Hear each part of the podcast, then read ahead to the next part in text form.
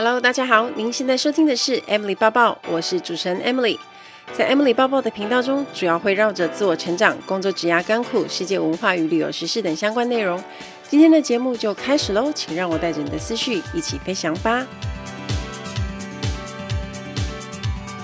Hello，大家好，欢迎收听 Emily 抱抱。这个礼拜呢，也蛮多事情忙的。首先，我跟布克文化总编辑开了会。因为我准备改版我的第一本书《空服员应考特训班》啊，这本书是在二零一六年出版的啊，当时的我还在职国泰航空，所以不方便用我的名字出版。其实我有问公司，可是公司还是说不行，那就没有办法了，只好匿名出版。不过这是一本工具书，教大家怎么样考上空服员跟地勤，所以即便呢不是一个很有名的作者。他也是卖得很好，他已经卖了七刷八刷左右啊。因为近几年的应考方式，还有一些航空公司都有一些变化，所以我准备要改版，应该会用增订版的方式。那除了有一些流程更动以外，还会加很多的新文章，算是给大家的 bonus，而且是二零二三年全新的版本，所以也会 update 到最新所有的资讯。作者呢也要改名了，终于可以放上我的名字。至于封面要怎么设计，要不要放照片呢？这也是我最近在苦恼的事，到时候再想想看。反正我现在比较重要的任务是把那本书改一些错字啊，然后看要新增哪些东西。那这个礼拜我也放上了一个新的 YouTube 影片，就是我之前去首尔搭长荣航空的波音七八七黄喜桂冠舱的。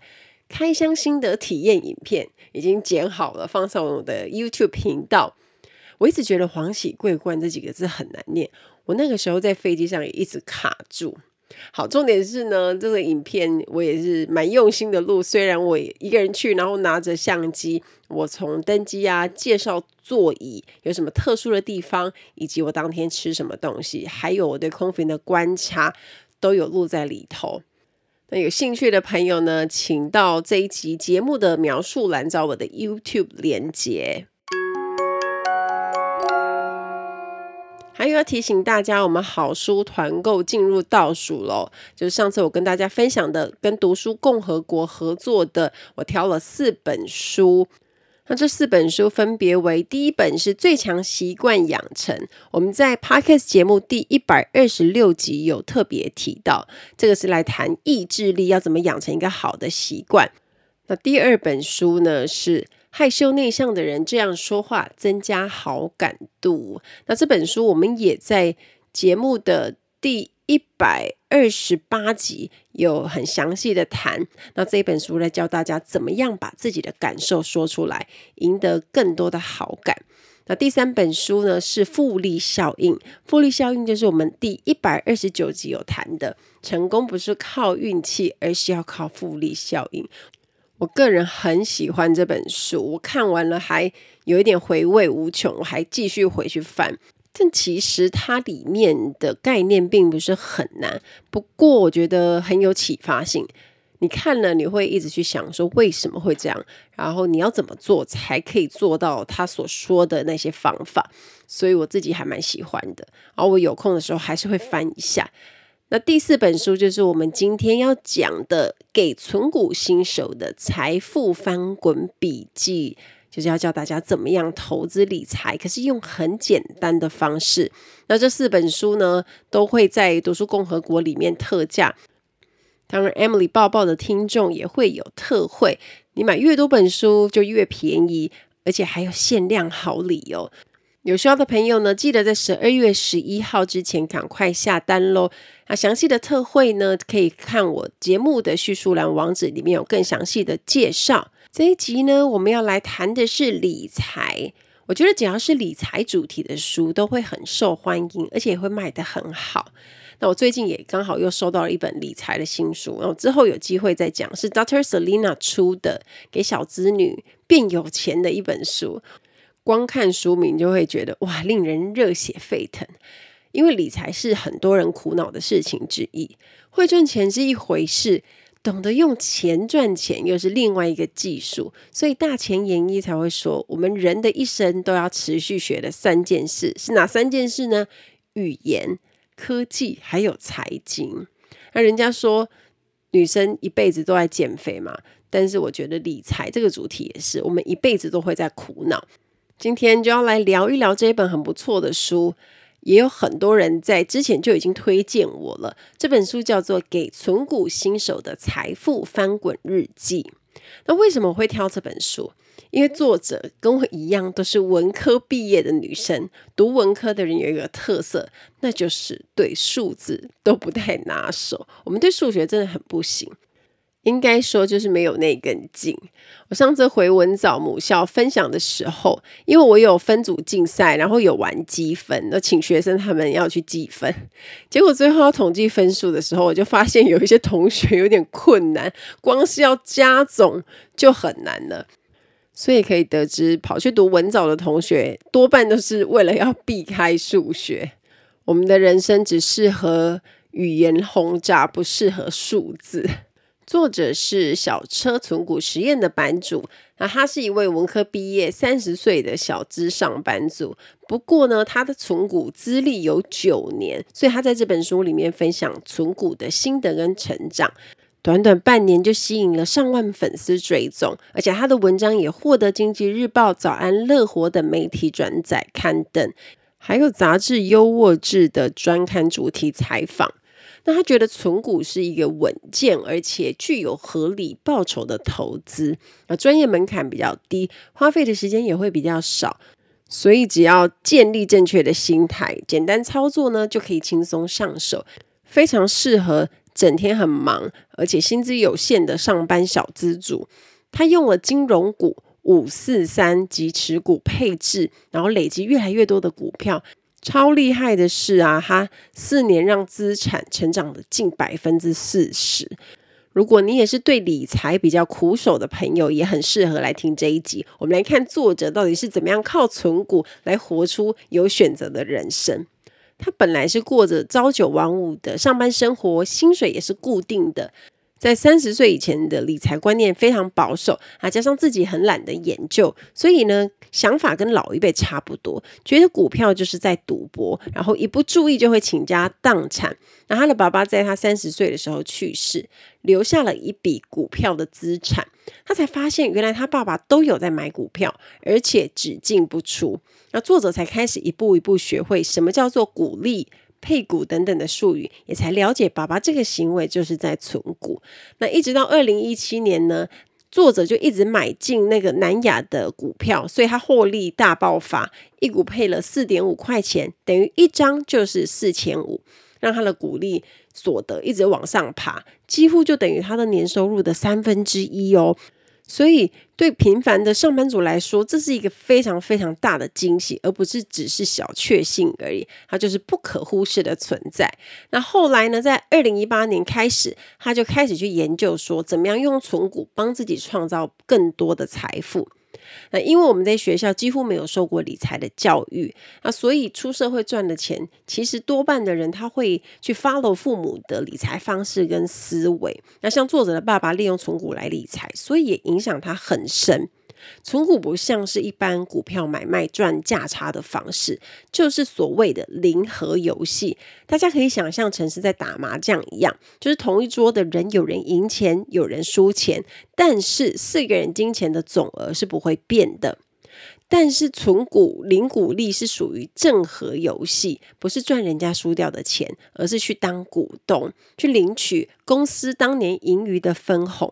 那假设麻将桌上面的四个人把打麻将的钱都拿去买绩优股领股利，那虽然每年可能只能领百分之五的报酬率，但只要公司的获利条件不变，四个人都可以一起赢钱，而且啊，四个人的总资产是会随着时间一起往上累积。那我们就先来讲几个观念。大家有听过上一集一百二十八集，我谈到了复利效应的好处。那其实用在这边也是相同的，存股也是一样的意思。简单来说，就是我们要用复利滚出更多钱，滚出我们梦想的人生。有的人可能会觉得，诶，如果我们搭上了航海王的列出，两三个月就可以赚翻倍啦，干嘛要傻傻的存股？可是人生又不是只有两个月要活，这次赚到了，下一次呢？是不是也没有办法保证每一次都那么幸运，而且都稳赚不赔？那股神巴菲特的一句名言就是说，投资的第一法则就是不要赔钱，第二法则就是不要忘记第一法则。所以在投资的时候，我们要要求先不赔，再求报酬率嘛。可是如果今天报酬率很高，赔钱风险也高的话，就不是一个很稳固的投资方式。而且现在医疗很发达，国人的平均年龄已经来到了八十一岁，那很多人都越活越久。我们要赚多少次的价差才可以去支付我们退休后数十年的生活，而且还不能赔钱呢？那存股的年获利虽然没有像价差那么亮眼，可是你只要长期本金一直持续投入，然后你就把绩优股金那个绩优股的机票金鸡母一直抱紧，就不用一直在股市里面杀入杀出，每一年都能够领到稳定的股利，也算是打造一个被动收入的方式。不要小看一刚开始那种小小的复利，因为它随着时间拉长，它可以让资产翻两倍，甚至还可以翻到四五倍的核弹级威力。所以在这边我们就可以得知，投入本金的多寡会决定我们下半场人生要过得比较宽松还是紧缩。举个例子来说，如果你是一次单笔的投入，抓个百分之七的获利，那前面五年的复利速度不会太快，那资产可能只会变成本金的一点四倍。但是随着时间的拉长，十年呢，几乎可以让你的资产翻倍，而且二十年会来到接近四倍，到了二十五年就可以让你的资产成长超过五倍。但是一次性的单笔投入就是要看本金多少。如果你只投十万元进去，那最后二十五年出来就是只能滚出五十七万。那你可能就会想说，诶，可是我本金不够，是不是就没办法了？还有其他的办法，就是你用一次性的单笔投入加每个月持续投入，也就是作者教大家的本多终胜加持续投入。假设我们刚出社会的时候本金不多，但是只要透过每个月薪水持续的投入，随着时间复利，也可以滚出很惊人的资产。举个例子来说，例如我们每个月投两万块的存股为例子，那每个月投两万，持续二十五年，即使当初本金才少少的十万块钱，也可以后来用每个月薪资持续投入，滚出一千五百七十二万哦！哇塞，是不是很可观？那存股的好处在于可以降低你的风险跟时间成本。那如果去赚价差的话，没有人有办法去预测隔天是涨还是跌。重点每天还要花很多的时间，很紧张，在那边盯大盘啊，研究 K 线啊，或者是交易量等等，看那一些怎么看都看不懂的数据，还是没有把握自己是否可以猜到涨跌。可是存股呢，就比较不用那么担心，可以让我们专注在原本的工作上啊，然后还是可以经营生活，不用每天花很多时间在研究投资，因为每天都还是有很多工作要做。我们也不是专门在炒股票的股民，我们没那么多心力放在上面，那有可能获利的趴数没有那么亮眼。可是如果你可以百分之百赚到，你不用去猜大盘趋势，你只要勇敢的买进，安心持有。那除非你发现公司财报变差走下坡，你才需要换股操作一下，不然大部分的时间呢，还是可以用来专心工作啊，陪家人、陪小孩，享受自己的生活。那作者小车他有。五个核心的持股条件，当然大家还是可以依照你本身的需求跟条件去做调整。我这边只是转述书中的内容，并不是要出名牌报大家买某一只股票哦。首先，第一个核心条件是，它会找稳定配息超过十年以上的股票。那存这类型的股票，最主要的目的就是你要去领那个股息、股利嘛。那既然我们退休之后要靠股利来生活，连续配息十年以上的公司，代表它的获利能力跟股利政策都比较成熟稳定，所以呢，我们在长报它的时候也会比较安心。啊，第二个条件是每年配息落差不要太大。当你退休之后，如果每年要靠领股利来当生活金的话，就跟包租婆收房租是一样的，它都是属于被动收入。那如果你的存股标的全部都像景气循环股一样，哦，比如今年发五块，隔年发二点二块，就没有办法让自己维持稳定的生活。第三个条件就是股价波动小，可以安心持有的股票。像是华南金跟和库金这些关谷金控有一个特色，就是它的价钱不太会有很大的涨幅，就不会涨太多，也不会跌太多。可是这对于喜欢赚价差的人来讲，可能会觉得很无聊啊。但你如果站在存股的立场，就是利多，因为股价的涨幅一大，你就会很心痒痒的想要卖掉。可是，一不小心呢，你又走回去赚价差的回头路，所以你又开始每天追高杀低，这样生活也很紧张，心情会很容易跟着股市情绪起伏太大。所以，波动比较小、价格稳定的个股比较能够让你安心。那第四个条件是公司大方盈余分配率百分之七十以上的股票，也就是赚一百块钱会发给股东七十块钱以上的公司。盈余分配率就是公司愿意拿多少比例的盈余出来发给股东分红。那我们一样用华南金跟合库金当例子，官股金控的身份，再加上金融产业本身的发展已经很稳定成熟，这两只股票的盈余几乎。百分之八十以上都拿出来跟股东共享，所以也是作者小车眼中的好选择。那另外一个盈余分配率也很高的民营就是玉山金，大家也可以去看一下。最后第五个条件就是股息殖利率百分之五以上。每当公司呢发布配股配息的消息，股利比较高的股票就会在新闻媒体的宣传之下。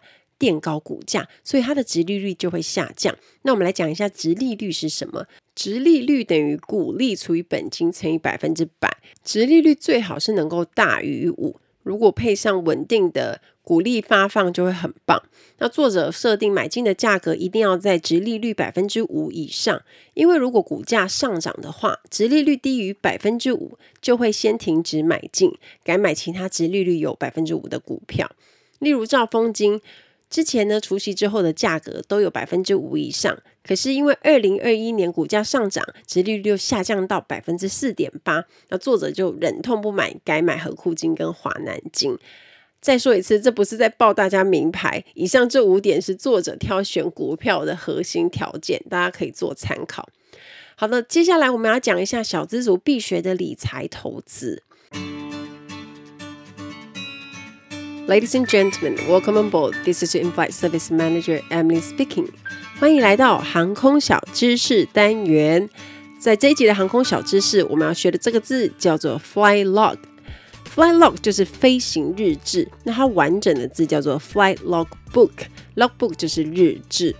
以前在公司的时候，工会每一年都会发两本的。飞行日志给组员使用，然后就会放在我们的信箱。那这本飞行日志里面有什么呢？通常它会放公司的一些有关安全的规定啊，或者是说办公室各分机的各处室的电话。如果我们在外站要联络，或者是要寻求帮助的时候，就可以有指引。还有很贴心的机型配置图，我们公司所有机型的配置图都会印在前面。那飞行日志主要的就是要让我们去写每个航班飞行的一些资讯，因为大家知道，我们每一个航班都是飞不同的机型，跟不同的同事上班，然后工作的位置也不一样，所以要记的东西就很多。我们要事先先查询我们今天是服务哪个位置嘛，那我们就会把这一本飞行日志拿出来。在起飞前的四十八小时，我就会打开那个航班的资讯，然后就会开始拿这一本飞行日志出来抄。抄什么呢？就抄说我的机型啊，我的机型编号啊，我是几点要报到。然后我的机长叫什么名字？副机长叫什么名字？座舱经理叫什么名字？然后以此类推，然后把所有组员的名字都写下来，然后以及最重要的就是当天的乘客，商务舱有多少人，头等舱有多少人，经济舱有多少人。那这些资讯全部呢都可以写在飞行日志里头，那就非常方便。当天要去上班的时候啊，你就会看到组员人手一本日志，然后拿在手上走进去简报室，因为我们要对名字嘛。像比如说，我们走进简报室都要去跟每一个人打招呼。像我可能进去，我就会说 Hi, I'm Emily, nice to meet you。然后他可能就说 Hi, I'm Jessie。然后这样子每一个人打招呼一轮，然后你就看一下 Jessie 是谁哦，他是今天的，比如说是今天的阿姐这样子，你就会知道，因为每次都要碰到不一样的人啊，然后名字都不一样，所以写下来真的非常重要。而且在待会的航班，你就要一起跟他工作，然后你有名字对照，你才知道说谁是坐哪个位置。当你要找他的时候，你就不会搞混。那这本日志我觉得很特别的是，它旁边都还有一些备注栏是空白的，所以每当座舱长他在执行简报的时候，跟大家讲说哦，这个。班级有什么特别要注意的事项啊？那大家要做到哪一些要求，或者是说有什么东西是需要大家先笔记下来的？啊，这时候我们就可以用旁边的备注栏去写下来。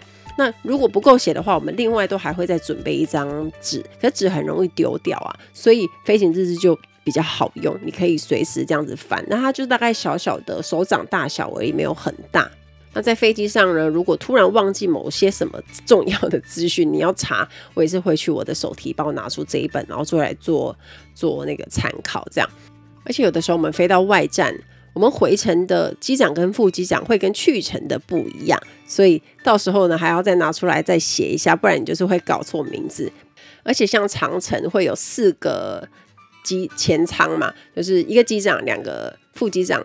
然后一个二级副机长，你看四个人的名字，如果你不把它抄下，你绝对会记不起来。很困难的是，我们在商务舱服务，我们都还会再贴一张纸，然后贴在 galley 里面，贴在厨房说，哦，现在是谁跟谁在里面，然后谁跟谁在休息，因为不然这样我们真的会搞错。而且更逼人的是，有的时候副机长他们会有两个人是同名，比如说两个人都叫 Mark，那。我们就会一定要，比如说自己帮他取一个小名，就 Mark A、Mark B 之类的，不然很容易搞混。因为你念他的姓，姓又很长。你不太容易记嘛，所以这就是组员用来记机长们的方法。我曾经也看过有旅客自己准备飞行日志，那可能就是常常飞行，然后他把他飞行日志用得很可爱，可能有一些彩绘，那他就会拜托组员说能不能拿给本班机的机长们帮他签名啊，或者是写一些东西。那我们通常都会去帮他问，那多半机长们也都会很愿意帮忙完成旅客的飞行记录。我觉得这样也蛮有意义的，就是。去去到每一个城市，然后你飞的每一个航班都有当天的心情记录，有当天机长们帮你签名。对于喜欢飞行也很享受飞行的人来说，真的是一件很值得、很有意义的事情。希望大家会喜欢这次的航空小知识，我们下次再见喽，拜拜。好的，接下来我们要讲一下小资族必学的理财投资。我们每天打开新闻，是不是都会看到哦？哪一家饮料店又涨价，或者是素食店又要调涨呢？以前在爸爸妈妈那个年代，可能一个人四五万的薪水就可以养活全家，还可以付房贷。可是我们现在呢，只能养得起自己而已。可是现在呢，时空背景跟以前不一样，所以上一辈用的定存啊、存现金的理财方法，就追不上现在通货膨胀的速度了。如果我们什么投资都不做，十年后会怎么样呢？用一百万的本金来看，如果我们只放在邮局定存，滚每年百分之零点八一的利息，复利十年之后只有一百零八点四万。那如果以每年百分之二的通膨计算，一百万本金在十年后要成长成一百二十一点九万，才能够维持它原本的价值。所以，如果放在那边，只会让自己的钱越来越薄。要先确保我们的收入可以战胜通膨。那假设我们把一百万的本金拿来当存股，用保守百分之五的获利来计算，复利十年就有一百六十二点九万，跟放定存足足差了五十四点五万。那虽然好像看起来没有多很多，可是你至少可以用来战胜通膨，也不会让自己的钱缩水。作者也建议大家可以检视一下自己可控制的每月储蓄率，储蓄率就是。储蓄的钱除以总收入，再乘以百分之百。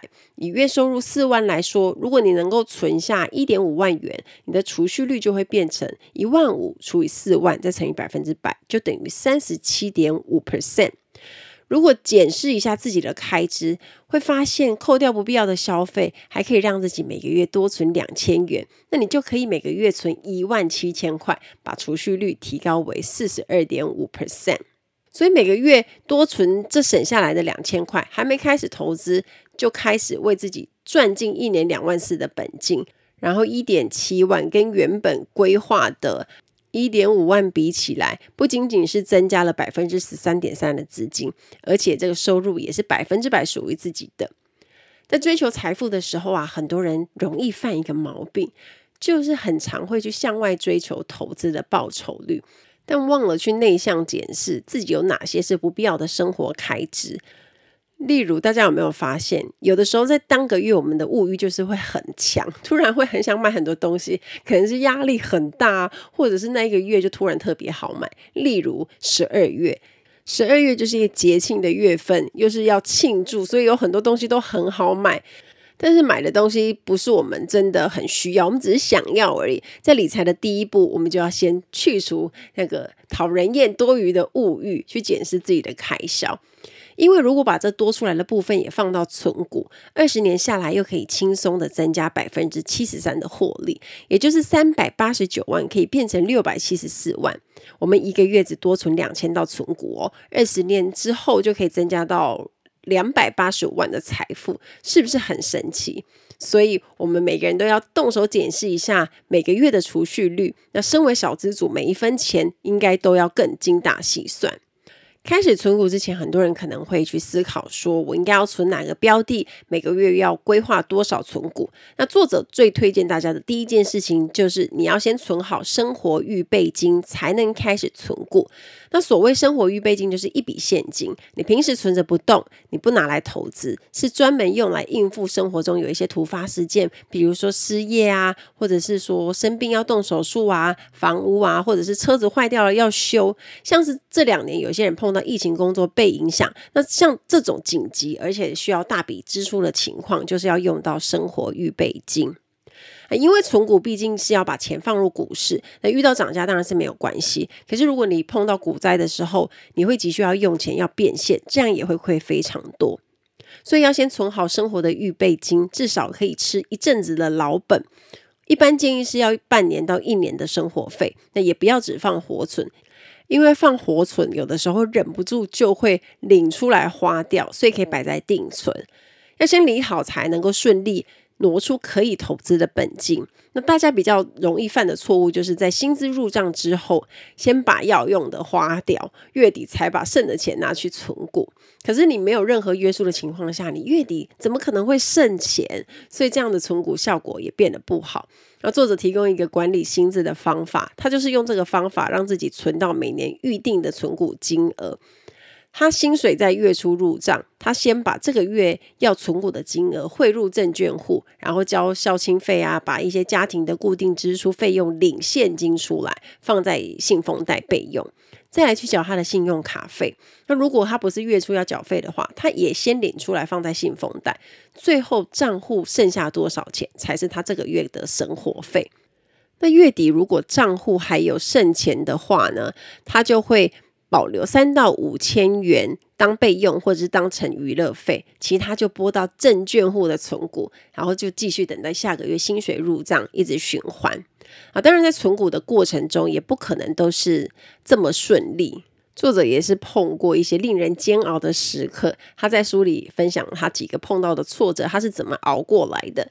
首先，如果存的是景气循环股，心脏就要够大颗，因为景气循环股会随着市场的供需，常常会有大起或大落。那举个例子，像二零一八年到二零二一年是水泥股的景气高点。作者想起来，他在二零一五年的时候有买亚泥，之后心情上温暖的起伏真的很大。他用三十八块钱买，当初配息换算殖利率高达百分之五点七，可是没想到从那一年开始，水泥生产就慢慢走下坡，最低跌到二十六块钱。那后来在一六到一七年，股价最高只爬到三十二块。远远低于他当初买的三十八块钱，所以殖利率很衰退，换算下来只有百分之二点三，他超级想哭的。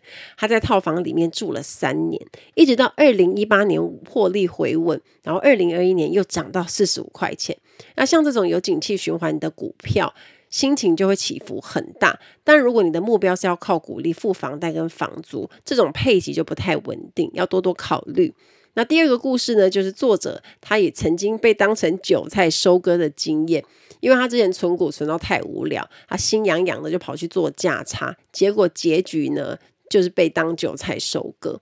他觉得自己做了很多功课，应该没问题，可以预测到价格的走势，可是真的没有算到。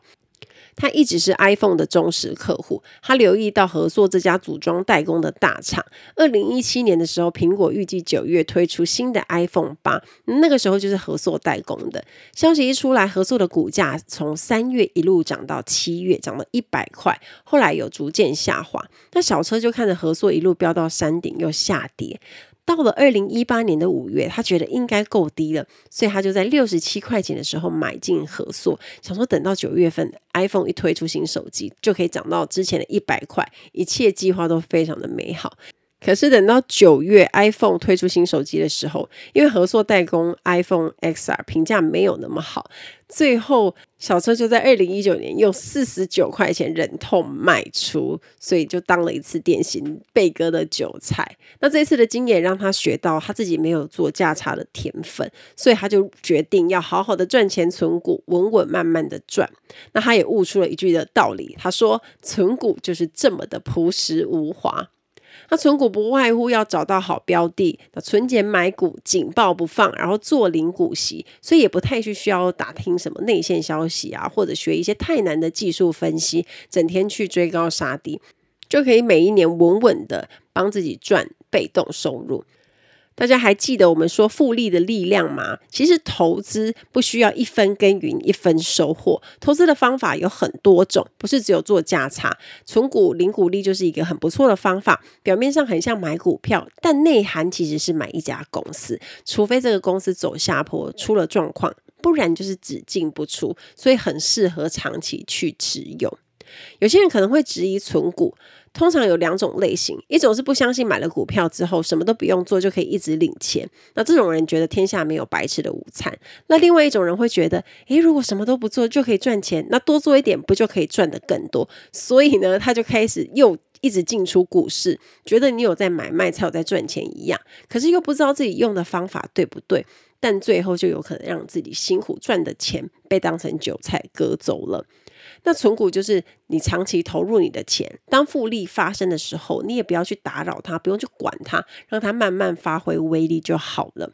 所以存股大家听下来会不会觉得，其实它是很简单，但相对也是比较无聊的。不过很轻松，很管用，我们不用花那么多的心力。那作者也给了一个买进获利的公式啊，第一步就是月存闲钱，每个月把投资的闲钱汇入证券户，再来除息买进，除息日当天跟之后分批买进，然后逢低加码。遇到相对低点就买，最晚在股利公告，也就是三月前买完当年应该要投入的资金。接着让子弹飞，你不要插手，看人家抬轿就好了。最后做领股利，耐心等待股利进账。招式也不用多，只要很熟练这一招，持之以恒去做，就可以轻松在股海收获财富，等待复利效应发威。那听完这一集的节目之后，大家对存股是不是更有一些概念了呢？我觉得这本书是还蛮简单易懂的，即使你对股票很不拿手，也很适合你读。如果有兴趣，或者是想要知道一些操作上的细节，建议大家可以买这一本《给存股新手的财富翻滚笔记》来好好的读一下喽。再次提醒一下大家，现在读书共和国给了非常优惠的活动价格，大家可以到描述栏去点击这个优惠的网址。刚好在岁末年终的时候，很适合大家读一读，充个电，帮自己规划财富翻滚的人生。期待大家跟我分享。听完今天的节目，如果有想法和问题，欢迎到我的粉丝团或是 Instagram 找我，只要搜寻“空姐报报 Emily” 就可以找到我。你也可以截图这一集的节目，分享到你的 Instagram 的限时动态上面 tag 我，让我知道你有在收听，也让我知道你对 Emily 报报的看法哦。最后，感谢大家收听这一集的节目，真的非常的感激哦。如果你喜欢今天的节目，也欢迎帮我在 iTunes 评分中留下五颗星的评价哦。我们下一集再见喽，拜拜。